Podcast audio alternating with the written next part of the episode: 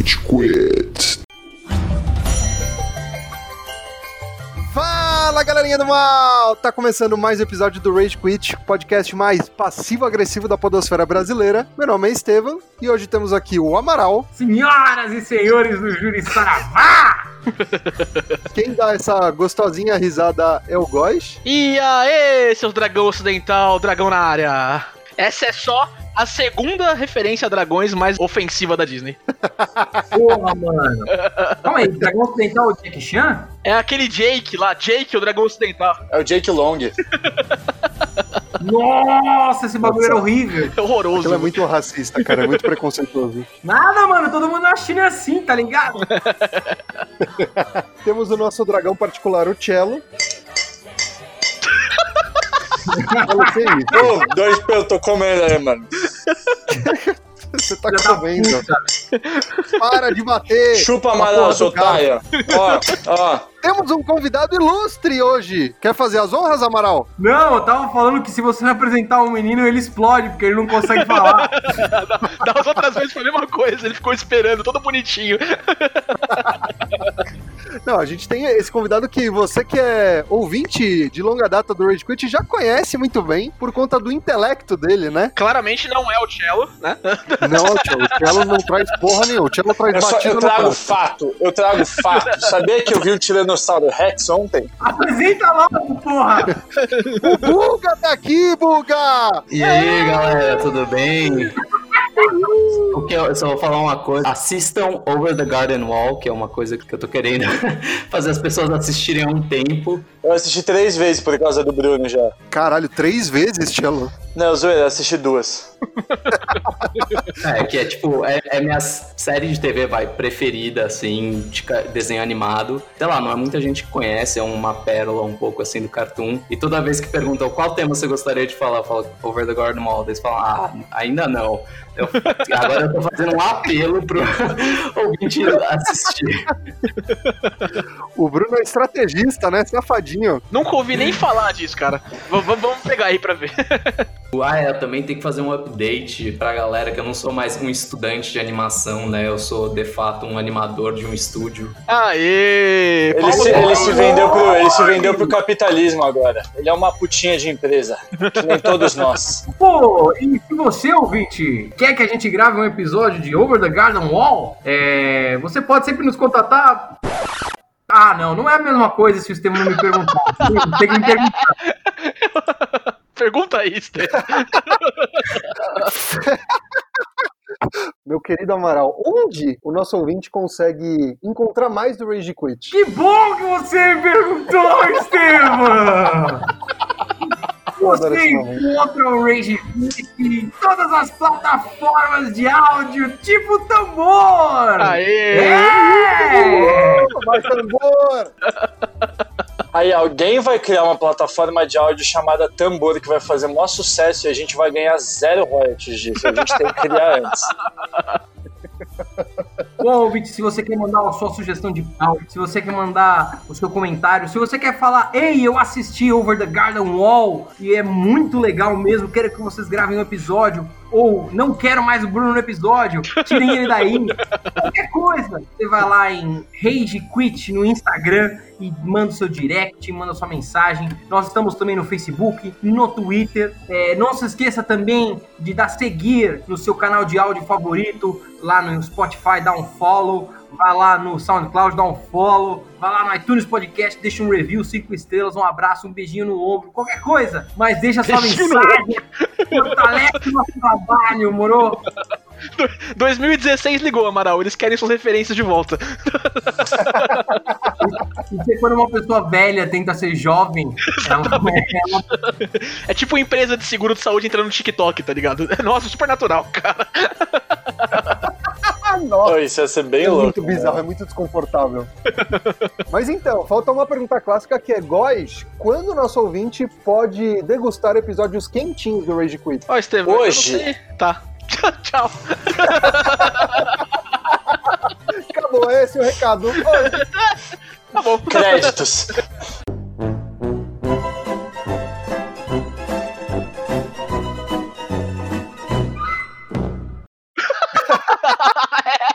Mas é isso aí, gente. Quarta-feira, toda quarta-feira você encontra episódio novo do Rage Quit, todas as plataformas que o Amaral falou. É, siga a gente lá, dá o seu joinha e é, e é isso aí. Até deu uma agilizada por conta do comentário do Cello. Vamos pra pauta, então? Tá na hora do pau!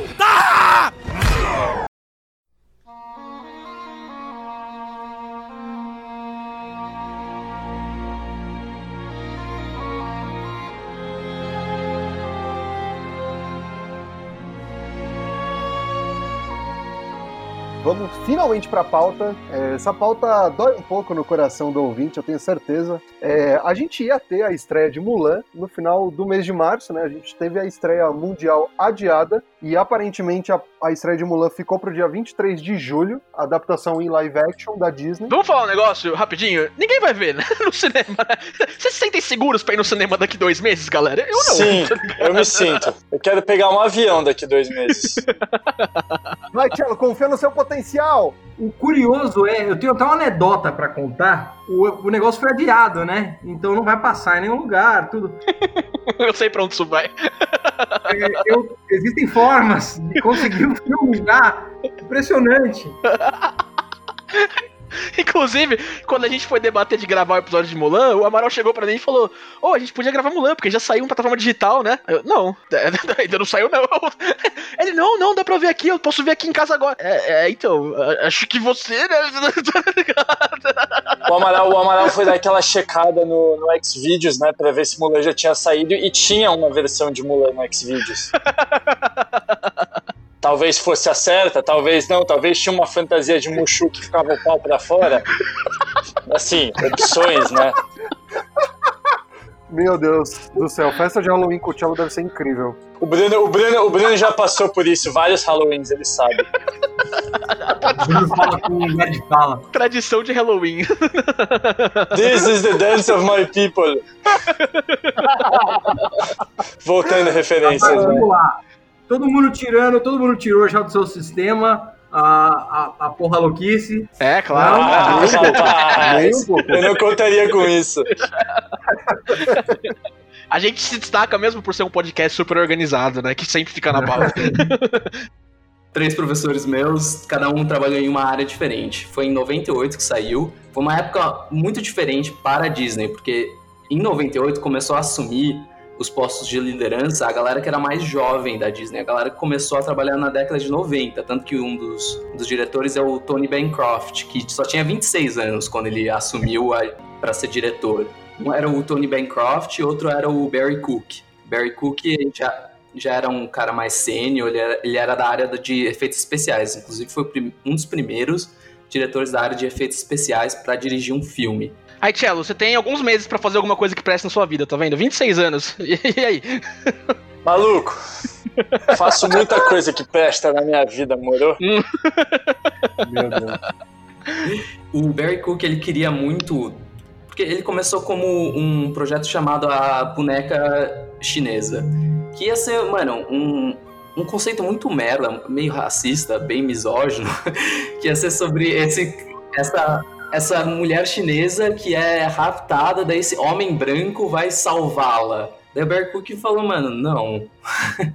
Isso tá errado em vários tem níveis. Pocahontas. Eles vão fazer Avatar daqui uns anos. Tá Exatamente, mano. E Pocahontas ganhou um backlash pesado é, por causa Uhum. disso.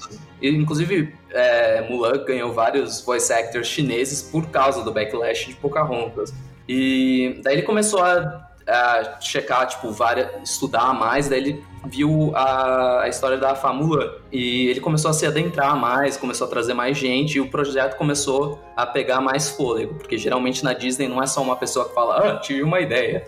Geralmente é uma ideia que vai se construindo e as- aos poucos vai ganhando momentum até se tornar uma produção. E também foi a primeira animação que foi feita no, no estúdio de, da Flórida, é, que era um começou um estúdio menorzinho, fazia mais curtas tal. Daí foi a primeira produção assim se- de filme que foi feita no da Flórida, que ficou por um tempo até ser um dos maiores. Inclusive você podia ir no parque, você podia ir ver os- a galera é, animando, que era um momento do parque bem da hora que acho que nenhum de nós tinha idade pra se lembrar ou pra fazer isso. E cara, era um momento muito especial da Disney, a época da Renascença, quando a Disney tava com, cara, tipo, 2.500 de, de gente trabalhando, tinha produção pra caralho. Ao mesmo tempo tava tendo Mulan, tava tendo Tarzan, e os caras já estavam planejando o próximo. É, era uma época absurda da Disney, que é, também é a bolha, a bolha da animação 2D. Cara, quer falar um pouquinho mais de- desses, desses assuntos aí, Bruno? O que, que foi a renascença da Disney? O que, que foi a bolha da animação? Bruno, dá uma resumida, porque se você quiser saber mais, temos um episódio só sobre isso, tá, gente? É só voltar lá atrás. Olha só. que algumas atrocidades são cometidas. É.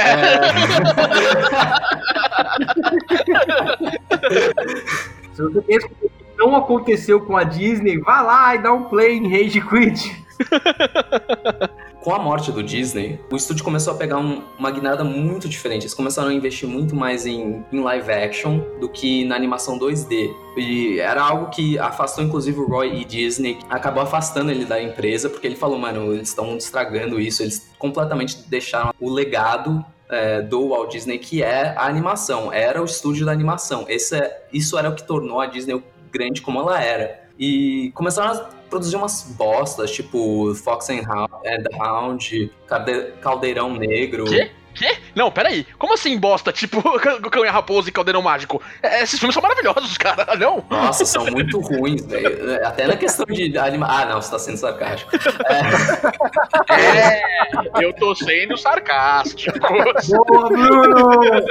É que, gente, vocês têm que entender que sabe aquele episódio de South Park que o Stan começa a virar um, ci- um cínico, enxerga todo mundo igual cocô? Esse é o Bruno. Ah, isso é muito bom. Não, é, é que era muito complicado. Era uma Você enxerga todo mundo igual cocô. Cara, você assistiu o Caldeirão Negro, é- a história é muito. Caldeirão Mágico. Respeito o Caldeirão Mágico. É muito, tipo, não sabe pra quem quer vender, porque, mano, assustava criança e não era assustar, tipo, mais ou menos. Tipo, alguns filmes que nos assustam, tipo, coragem, ou série, tipo, Coragem Co- Covarde, que assusta um pouquinho, mas você ainda acha divertido. Não, esse, esse ponto tenho que dar pra você mesmo. Eu assisti Caldeirão Mágico ano passado e fiquei morrendo de medo, cara. É, é, tipo um pouco até demais, tá ligado? A Disney perdeu um pouco o toque. E daí começou a entrar alguns executivos e o Roy Disney voltou. O Roy Disney voltou à Disney. Eles falaram, mano, a gente vai reviver essa coisa chamada o estúdio de animação da Disney. Isso que é o legado da Disney. E começou como, com o grande. Como é que é? O The Great Mouse Detective em português? O grande, o grande ratinho detetive. Exatamente. Isso. Nossa. Começou com ele e aos poucos, tipo, começou a pegar um pouco mais de momento. Até que saiu a Pequena Sereia, que foi quando explodiu. E várias das pessoas que trabalharam nessa renascença foram uma, a galera que era de um grupo chamado The Rat's Nest. Rat's Nest, por essa galera da década de 70 e 80 que estavam destruindo a Disney, era uma galera meio dissidente, falava, a gente quer transformar a Disney o que ela era na época de ouro. E entre essas pessoas que estavam no Rat's Nest, tava o Tim Burton, o John Lasseter, o, inclusive tava o Chris Sanders, John Pomeroy, tava um monte de animador grande, tipo, gigante. O Henry Selick, que fez Coraline e, e fez também, ajudou a dirigir o, o Estranho Mundo de Jack. Uma galera gigante, que tinha uma visão. É, eu fiz esse... Uf, uh, e, e Renascença começou com a Pequena Sereia. É uma história gigante. Mas Mulan. Mano, eu quero falar uma coisa assim que o Bruno falou que é muito interessante, que as ideias não são, não vão na hora, né? Dá tempo de você ir construindo. Então, Bruno, a sua história sobre o menininho monobola ainda pode rolar, mano. Essa história nunca existiu. Ah, existiu sim. Para de mentir sobre a história do menininho monobola. Existiu sim. Essa é uma história que o Cello tá, tá querendo que eu faça, aparentemente. É sobre mim, Bruno, tá? É sobre mim. Você não quer fazer uma história sobre mim. ah, não.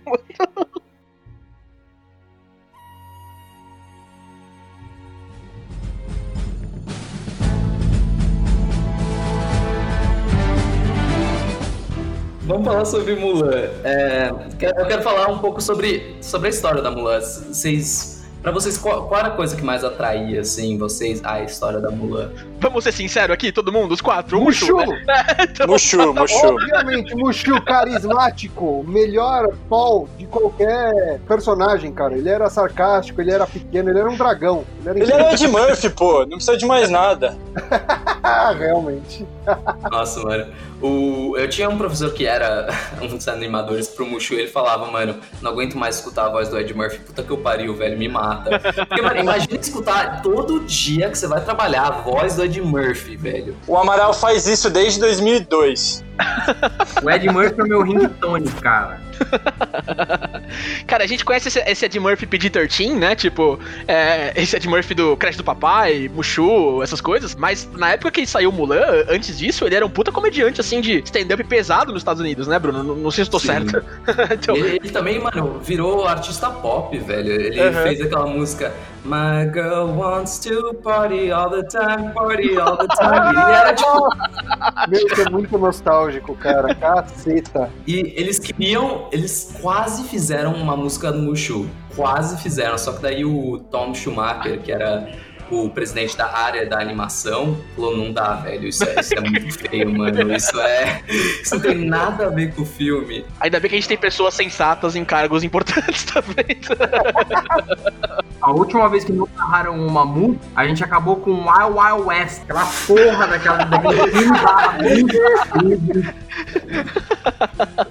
Não, sim, não. A carreira do Ed Murphy musical pode ser deixada pro lado. Mas, tirando o Mushu, o Mushu provavelmente é um um dos melhores personagens animados. Ele e o Yao.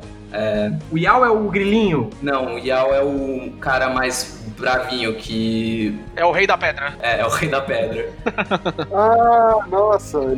Especialmente quando ele faz aquela parte que eu acho sensacional, a atuação da parte que, que o capitão fala pra ele ir lá buscar a flecha, daí ele vai, fala, eu vou buscar aquela flecha e eu ainda vou fazer com a minha camiseta. Porque o, o capitão tinha tirado a camiseta, era uma, uma parte meio, né, apelando pra galera que curte, curte uns, uns mamilinhos e tal. O Shan é um dos primeiros daddies de, de- de filmes da Disney. né? Não, é um, é um dos primeiros príncipes que, de fato, dá pra você falar, é um cara atraente até. Damn, né? Exatamente. E, mano, pior que muito amigo meu que é, falou que um dos primeiros momentos que eles falaram, putz, se pá que eu gosto, gosto de homens também, foi quando eles viam, tipo, ele e o irmão do Hiro do, do Big Hero 6, mano. o, o Ta- Tadashi, nossa, o Tadashi é bonito, Sim. mano. Puta merda. É Ai, verdade. meu Deus. Tadashi está aqui. É. Que absurdo, cara! Isso é um filme que você no robô Eu, eu tô gostando fofinho. de conhecer melhor os membros do podcast. Tá sendo rico pra mim. Eu tô me expondo muito aqui mesmo, eu vou, vou parar. Falar também da Mulan, que eu acho que é a primeira vez que uma princesa da Disney ganha princesa, entre aspas, porque ela nunca se torna oficialmente uma, uma princesa no filme, mas ela é. O estúdio tornou ela uma princesa. A gente tá ignorando dois, né? Não, se- completamente. não Como, como o resto do mundo devia também, né?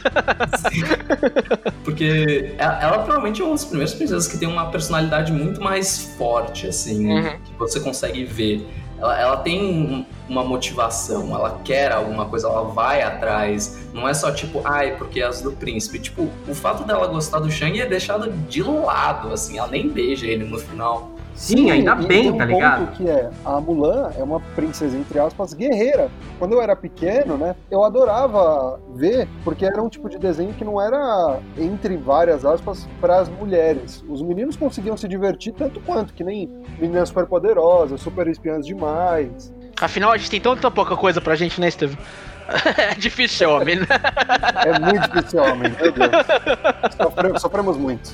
Isso só, só demonstra como, tipo, um personagem bem motivado vende o filme, porque a Mulan, o, o Chris Sanders e o Dean DeBlois, pessoa, os caras que dirigiram Como Treinar Seu Dragão, eles, eles tentavam fazer toda hora, é, queriam acentuar o fato de que a Mulan, ela não é um tomboy, ela não é uma moleca, ela não tá lá só pra quebrar um paradigma. Ela está lá porque ela ama o pai dela e ela quer proteger a família dela. É, essa é a motivação dela e é uma motivação extremamente compreensível. Legítimo.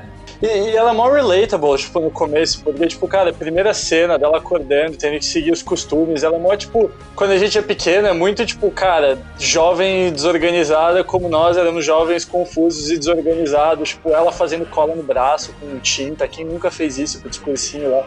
Eu achava ela muito relatable nesse sentido. E, e ela é muito inteligente. Você olha, tipo, as, as outras pessoas no filme, geralmente elas têm um, um olhar linear. Tipo, eles olham o problema e vão direto problema. A Mulan, ela para, olha pro lado e depois ela planeja. Tipo, tanto que a parte da avalanche é exatamente isso que ela faz. Sim, ela cara. para e olha pro lado. Nossa, é muito foda essa, essa cena, cara, de verdade. E vamos falar um pouco também das músicas. Eu acho as músicas, vamos ser sinceros, que né, a música mais memorável, a mais forte é o Homem Ser. Nossa, é, que, que- a- a- eu não sei como é que é aí nos Estados Unidos, mas aqui no Brasil ninguém canta certo, você sabe, A né? galera acha que é vou vencer. Ou vencer, exatamente.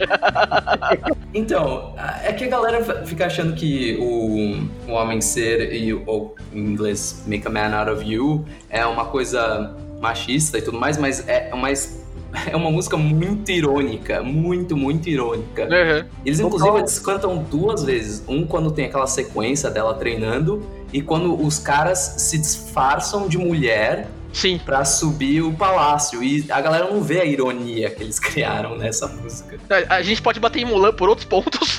Acho que a gente já vai chegar nisso.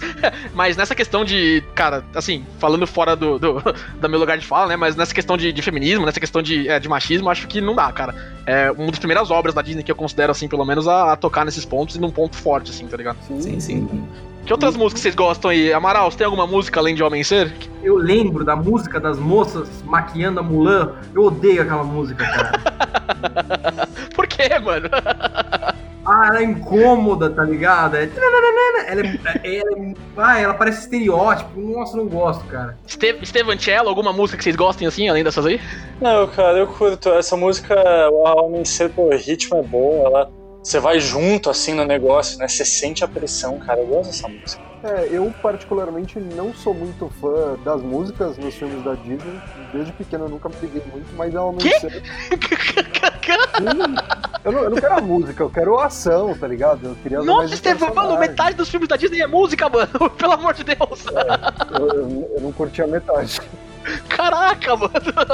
Mas Mulan, eu acho que, tipo, as- acho que tem três ou quatro músicas. É, tem a do Matchmaker, tem dela é, no perto do lago, meio que tendo as- toda a melancolia dela por não conseguir ser que nem as outras, e tem o Homem Ser. E tem aquela do dos caras cantando sobre as esposas lá, que é muito sobre boa. as garotas. Sim, É, sim, essa é legal. É provavelmente a segunda. Ah, essa era É, a engraçada. Girl Worth Fighting For. Essa é legal, porque mostra todo o desconforto dela, que é muito legal é, quando eles começam a cantar isso. Mas tem um motivo porque essas outras duas músicas, elas não, não vingam tanto assim. Principalmente porque o Homem Ser é num momento muito estratégico, assim, do, da história.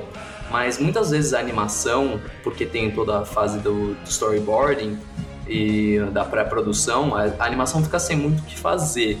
Daí geralmente eles mandam a galera que tá, precisa animar pra animar as partes musicais. Que são Hum, que partes legal. e que ainda dá pra se jogar dentro. Então por isso que às vezes algumas músicas elas ficam meio tipo disparates assim. Meio deslocada do resto do Sim. filme, né? Uhum. Assim, E cara, mas Bruno, você tá esquecendo de uma música muito importante, que você não falou aqui até agora. Que é Sandy Júnior tocando nos créditos. Nossa, pode crer, tinha esquecido disso. eu não assisti em português, esse é o pior, eu não lembro. então. então você perdeu essa, essa genialidade. Eu não sei quem teve essa decisão no Disney Brasil aqui, mas esse cara merece reconhecimento. Não, provavelmente fez um sucesso absurdo na época. Devia ser. Mano, não. Imagina misturar os dois, mano. Sandy Júnior, que é um absurdo com princesas da Disney na época. A galera, mano, deve ter ficado com o tênis lá que piscava loucamente dançando, velho. Exatamente. É, vamos passar pro. Porque a gente não viu o filme, né? Ninguém viu o filme. Talvez o Amaral só. Porque. Por jeitos escusos. Eu não sei o que você tá falando. Mas é, a gente espera algumas diferenças, né, nesse remake aí que vai sair nos próximos meses aí. Tipo, você consegue adiantar alguma coisa do que você espera de diferente? O que, que a gente pode pensar? Além de não ter Mushu, claro. Ah, essa parte é muito triste. Esse agora vai ser, vai ser um filme de guerra. é, é o que vai ser. Vai ser um Troia ou algo do tipo. Vai ser um foco muito mais forte em a Mulan vai diretamente lutar contra o Shen Yu. Isso eu não tenho dúvida. E se eu não me engano, não vai ter musical, né? Eu acho que eu vi uma declaração das pessoas que estavam produzindo. É um filme de guerra mesmo, como você comentou.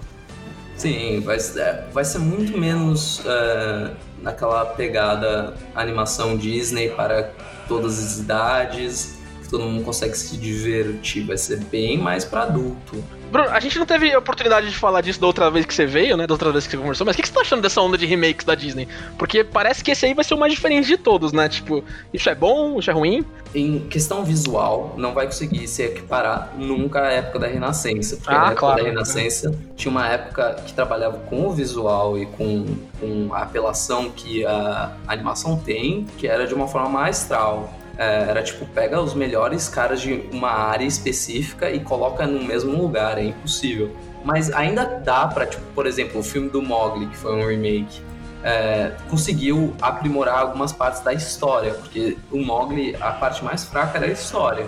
Aham. E eu acho que o que esses remakes conseguem fazer é pegar algumas partes que a história dava uma decaída e tentar aprimorar nesse, nesse sentido.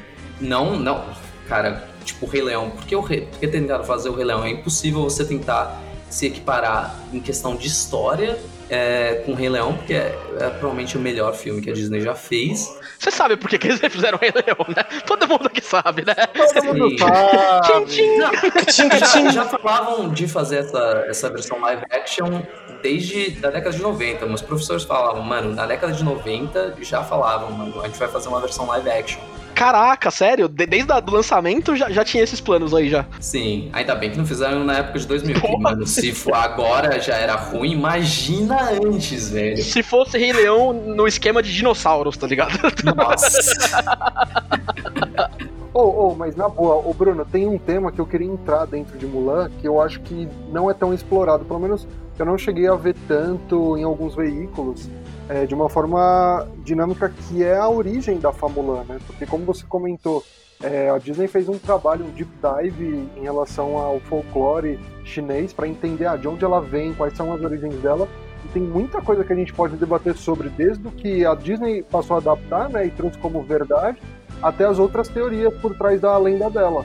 Então, é, a, lenda da Famulan, é, ela geralmente muda alguns aspectos, porque como qualquer lenda que é passada ao longo dos tempos, cada um conta de um jeito diferente. É, no, na conta da Famulan, a Mulan ficou 12 anos no exército, lutando, e ela se torna uma das maiores, uma, um dos maiores soldados. Caramba, cara. Sim, é, é uma história um pouco mais longa, mas, mas eu acho que eles mantiveram, assim, muito bem a essência. Não tem nenhum meio que dark side pra a história da Fórmula 1. É uma, é uma história bonita mesmo, um final bom e feliz.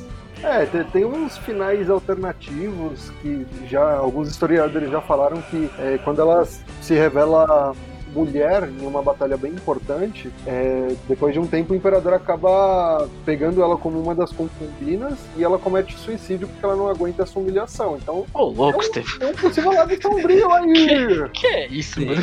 É, Você tem várias versões. tá traumatizando milhares de, de geração Z que assistem o nosso podcast aqui, mano.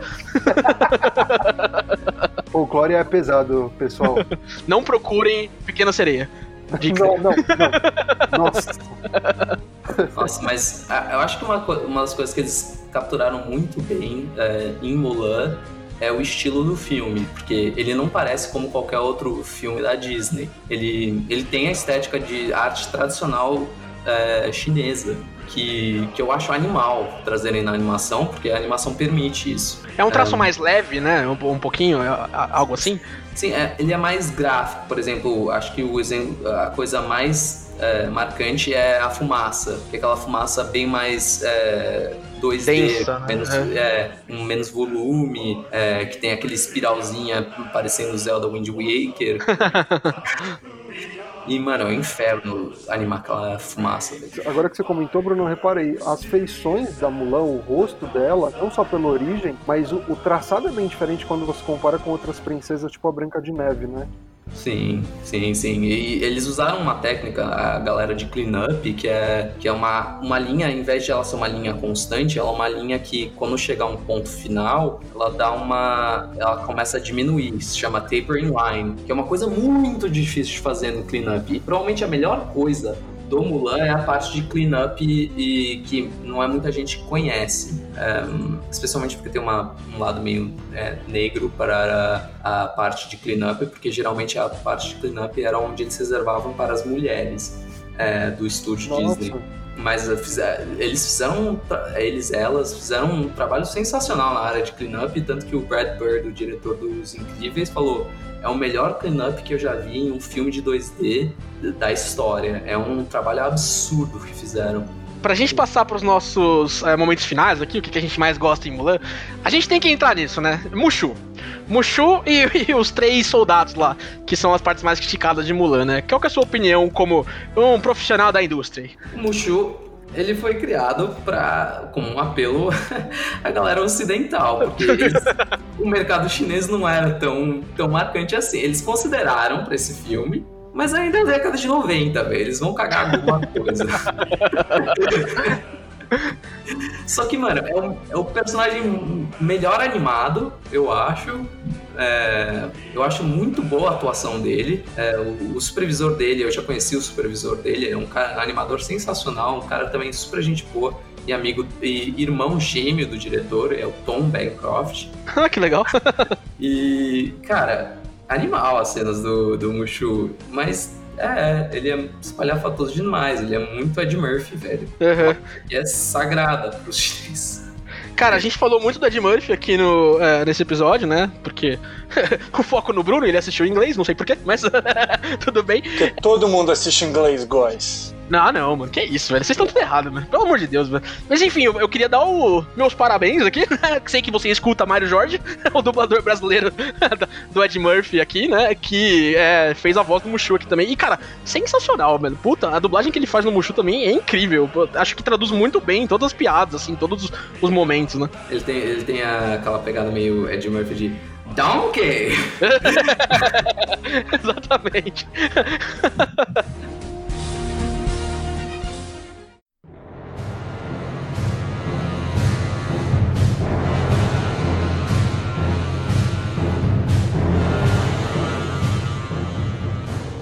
Eu já até queria passar é, pros momentos mais marcantes para vocês de, de Mulan, gente. Minha cena favorita aqui de Mulan é quando o Mushu, no telhado, vira para dois caras aleatórios e fala: Cidadãos, preciso do seu poder de fogo. Quem é você? O inimigo do crime. é muito boa essa cena, mano. É eu acho bom. incrível essa cena. Não só porque eu tenho a tatuagem do Batman nas costas, mas porque ela é muito bem feita, cara. Os caras, mano, se taca da torre, velho. Tipo, foda-se. E, mano, logo depois dessa cena também, também uma coisa sensacional que tá o, a Mulan, assim, mano, tá toda fodida, assim, daí chega o, o Mushu e chega pro grilinho e ele grita, Light me! E daí, mano, ele explode o Shan Yu. É animal, animal. O Mushu é muito legal, infelizmente. Estevam, qual que é o seu, seu momento favorito aí de Mulan? como eu disse, é uma das poucas princesas da Disney que eu realmente assisti mais de uma vez. E você comentou uma cena de comédia, agora eu tenho uma outra cena de comédia que eu acho muito boa, que é quando a Mulan volta para casa e aí em seguida o par dela vai em busca dela, né? E a avó dela, que ela vê o, o bonitão lá tal, e ela fala: Nossa, eu acho que eu preciso ir pro exército também. cara, essa, essa avó, ela é muito escrachada o filme inteiro, tá ligado? Eu acho ela muito, muito boa. É um personagem secundário, até terciário, mas que tem os seus momentos de brilho, assim. Muito Sim. bom mesmo. Quando ela, mano, cruza a rua, porque foda-se, com os olhos fechados, porque ela tem um grilo. Pode crer, outra cena muito boa. Nessa parte especificamente, eu gosto muito do Amulan falando, não gostaria de ficar pra jantar, e a avó dela grita lá de trás, não gostaria de ficar pra sempre. Eu acho muito bom também. É, é muito bom. Cara, é bom, mano. E você, Tchelo? Minha cena favorita é a cena da entrada do Mushu, cara. muito bom, muito bom, velho. Desde pequeno, que sai uma puta sombra gigante e tal, e ele sai andando embaixo. Foi a primeira vez que eu vi esse recurso, e para mim, isso é original, cara. Todo o resto fica muito. Todo o resto que tentaram usar isso de uma sombra grande sair um bicho pequeno é muito batido. Muito louco essa cena. O, o, Zé- o meu professor que é, animou essa cena, o, a fumaça dessa cena. E, cara, o cara falou que demorou uns três meses, quatro meses pra ele fazer essa cena. Caraca, cara. Mano, é, é um negócio tão. Assim, tipo, não diminuindo, mas é um negócio tão pequeno no filme, né? Tipo. É Sim, uma cena mano, de é um one shot, minuto. tipo, É. É, é o que vende o Eu filme. sou obcecado por montagens de treinamento, então a minha cena favorita é a montagem de treinamento mesmo, foda-se. Cara, é muito bem feito o Make a Man of You, mano. Puta, é. É, E o Amaral gosta especialmente dessa cena por causa de Dragon Ball Z e a Bridget também, né? Que tem tem uma, uma ótima paródia com o Mr. Popo cantando, né? Enfim, foi um paralelo que a gente não conseguiu traçar durante o podcast, né? Mas o Mulan é tipo um Grande Sertão Veredas chinês, né? Então, Sim. Eu acho, eu acho também, mano. Eu acho que eu concordo com o Amaral. Eu acho que realmente brigadeiro é um patrimônio nacional. A gente tem que patentear isso. É, eu acho que a, a exportação de brigadeiro tem que ser legalizada no mundo. É, Amaral, eu não deixaria barato isso não, viu? Mas depois vocês conversam. Bruno, então, a visão profissional. Você tem uma cena pra destacar pra gente aí? A minha cena preferida é a cena quando ela, ela decide, de fato, é, ir pra, pra guerra. É, Só pra te atrapalhar um pouquinho, é, é- essa cena inclui a mãe dela negando fogo pro pai? Tipo, Como assim negando fogo pro pai? cara, qu- quando você vê a sombra antes, da- antes do dia dele ir pra guerra, eles estão lá, tipo, ah, eu vou pra guerra, né? E a mulher, não, e ela sai, tá ligado? Assista essa cena de novo. Não, mas é, é animal. Os trabalhos cinematográficos dessa cena é muito bem feito. Quando ela tá, tipo, sozinha, ela, tipo, na chuva, olhando pros pais. E o animador, que é um animador veterano da Disney, o Mark Hamill, que ele é o, o animador que mais fez princesas da Disney da história do estúdio Disney. Cara, isso deve ser muito legal de colocar no seu currículo, mano. E, mano, ele, ele fez um trabalho, porque geralmente na animação a atuação é vendida tão bem pelos olhos, porque os olhos são a parte mais expressiva da animação. Se você consegue acertar os olhos, é, você, você, tá- você vendeu a sua atuação. E, cara, o olhar dela, enquanto ela tá vendo os pais dela e a mãe dela negando fogo para o pai, as sombras, é um olhar de tristeza que, mano, você sente por ela tanto. Daí tem a parte que eu acho sensacional quando tem o reflexo dela na, na espada, que corta Sim. meio que os olhos dela e- pela metade no reflexo, enquanto ela olha pra espada antes de cortar o cabelo. É animal, tipo, a, a decisão dela, depois ela saindo pra. quando ela vai deixar os pais enquanto os pais estão dormindo e ela olha pra trás e você vê a indecisão dela. É um trabalho de atuação animal que ele fez pra isso. Nossa, cara, esse filme é incrível, mano. Vou vontade de assistir de novo. Acho que eu vou fazer isso pós-gravação aqui, inclusive. Ô, ô, ô, Bruno, mas Buga, você tá falando de uma arte impecável, né? Uma animação muito boa, atuações sensacionais. É, eu queria que você comentasse rapidamente, antes da gente encerrar, sobre o incrível filme de 2004 que chama Mulan 2, A Lenda Continua. Vai comentar sobre esse filme. Não foi feito pela Disney, foi feito pelo estúdio australiano da Disney. Australiano nem a gente, tá bom? Porra, os australianos sempre fazem umas paradas assim, né, mano? Os caras sempre inventam umas merda. O Mushu, o Mushu era um canguru e a Mulan usava um bumerangue. Mas, mas é. Mulan. Mulan. Tá aí, Mulan. É isso aí, a gente não sabe quando que a gente vai ver esse remake. Quer dizer, tecnicamente em 23 de julho, né? Eu não vou no cinema, não sei vocês. O Tchelo vai. O Tchelo falou que vai, agora vai ter que ir mesmo. O Tchelo Eu vai, vou. vai lamber, vai lamber o saco de pipoca, inclusive. Mano, eu já, já lambi muito corrimão de, de lugar público na minha vida. Eu tô imune ao coronavírus. Entendi, que bom. Ainda bem que o Amaral não tá ouvindo isso. Ai, muito bom, Tchelo. Sempre gostoso de te ter presente junto com o Brunão. Obrigado pela presença, Brunão. Sempre Obrigado. trazendo seriedade e contexto real, sem shit pra todo lado. É isso aí, gente. Vocês pediram muito. Bruno, Bruno, não sei se você sabe disso, talvez o Amaral e o Cristiano comentem com você, mas, cara. Eu não comi semana- nada com ele. É, então com ele. tal- talvez o Amaral comente com você. Mas toda semana a galera vem falar com a gente: ah, vim pelo episódio de Avatar, vocês são incríveis, a participação do Bruno é muito boa. Então a gente aproveitou esse momento de pandemia aí pra trazer o Bruno de volta aqui, overseas, né? Tamo gastando uma nota, porque o honorário do cara é caro. e o dólar tá, o dólar tá absurdo. Porra, o dólar já tá calos, mano, no Pokédólar. Exatamente, tá foda já. Mas é isso aí, Bruno. Obrigado pela participação aí, cara. É, tá sempre de portas E abertas. a vocês voltarem. promoção da semana é a seguinte. São todos por tudo que mais amam. Precisamos que mandem sua energia.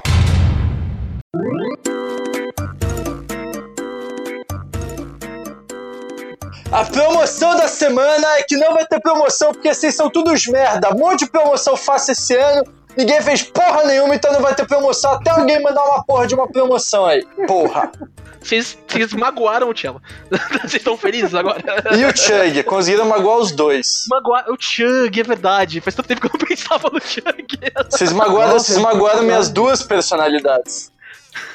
É que o Cello usa o Chug às vezes como, né, a forma dele tirar toda a culpa dele, porque às vezes ele dá um soco, daí ele fala, não fui eu, foi o Chug. Cometer crime. Cometendo Não, cara, tipo, nos momentos que o Cello tá falando sério, tipo no episódio de Avatar, tem alguns momentos que o Cello fala sério, né? Algumas coisas. Eu imagino que a família dele tá. Mano, quem que é esse cara? Ah, Cello, tá. Agora ele fez uma piada boa. É isso. É bem assim, mano, é bem assim. Mas vamos pras interações, Góis? Vamos, vamos sim. É, a gente teve algumas coisinhas aqui é, de interações nessa semana. É, e eu queria destacar, primeiramente, aqui, uma mensagem muito gostosa dos nossos ouvintes. É o Adriel.exe, que deve ser um programa de execução, talvez eu esteja com o vírus no meu celular agora. Ele escreveu: venha conhecer o nosso software. 15% de desconto no primeiro mês. As festas da festa ficaram ótimas, tá ligado? Ai, meu Deus. É, é. E ele mandou pra gente, mano, vocês são o melhor podcast do Brasil hoje, na minha humilde opinião. É, você tá errado, mas tudo bem.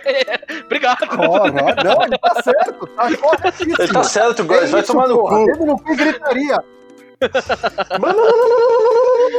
Ó, então, mas é, vale aqui mencionar, Bruno, olha o que ele falou. Descobri vocês ontem com o episódio de Avatar e estou apaixonado.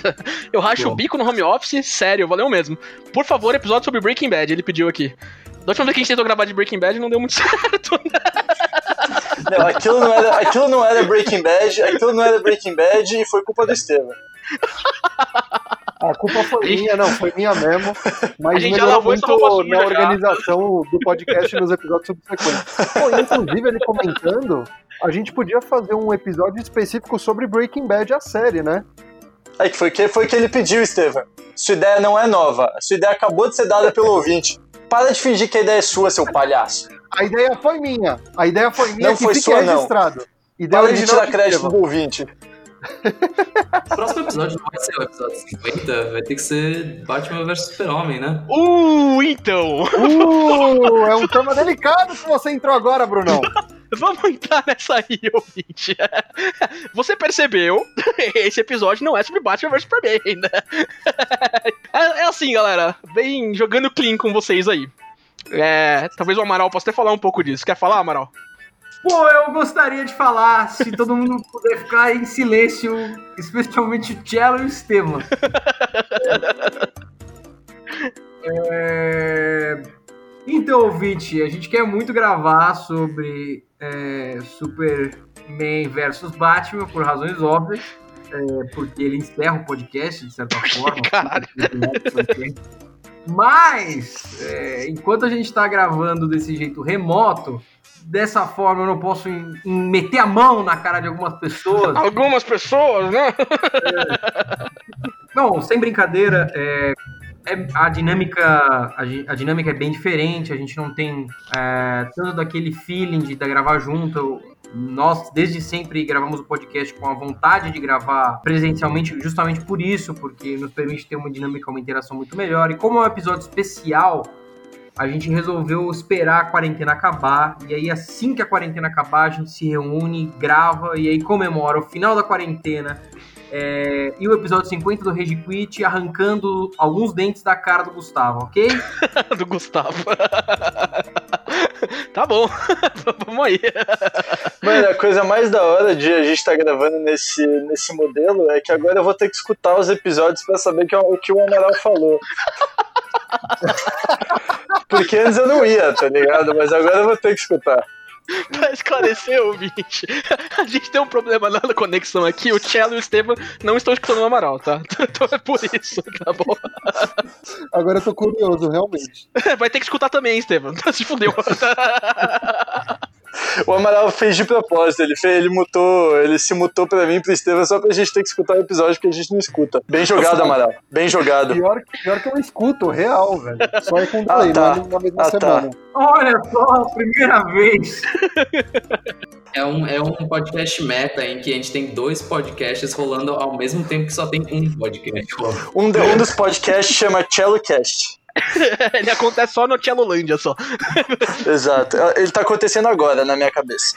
O Tchelo deixa pendrives no metrô de São Paulo, a audiência diminuiu muito com a quarentena, né? Porque não dá mais. né? É foda. Mas é isso aí, gente. É... Interações mais rapidinhas da semana aí. É... Como, esse cara, como o Amaral contou aí pra vocês, a gente grava o Batman vs Superman quando a gente voltar. A gente gosta desse olho no olho, né, Amaral? Pra, de- pra depois é, a gente poder se é, resolver do jeito que a gente se resolve, né? Então, vai ser muito mais legal. E é isso, gente. Valeu por essa é, mais essa aí. A gente se vê na semana que vem. GG! Falou, galerinha do mal. Falou! Obrigado. Um beijo e um queijo.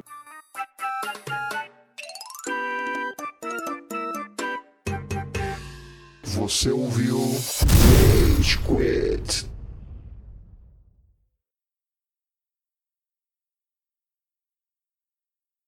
Eu já ouvi de vários professores meus é, que trabalharam é, na Mulan, foram três. Um trabalhou na parte de efeitos, outro trabalhou na parte de character animation, e outro é, trabalhou mais no layout 3D. Calma aí que tá passando uma ambulância. Ô, louco! Caralho! Acharam o cara, mano! Acharam o cara, Maluco. o convidado já era. Deixa eu fazer a introdução de novo, calma aí, vamos lá. Melhor você Não, isso tem que ficar. A Não, vai ficar. pegando tem que ficar. Pode ficar tranquilo que vai ficar. Mas O Bruno vai na porta da dele. No, no, no. Mr. Bruno is not here. Mr. Bruno is away. Entra outro cara com uma voz diferente. Oi, tudo bem? Sou o Bruno. Uma voz aí, o cara tem uma voz meio de pigarro dele. Eu sou o Bruno. Calma aí.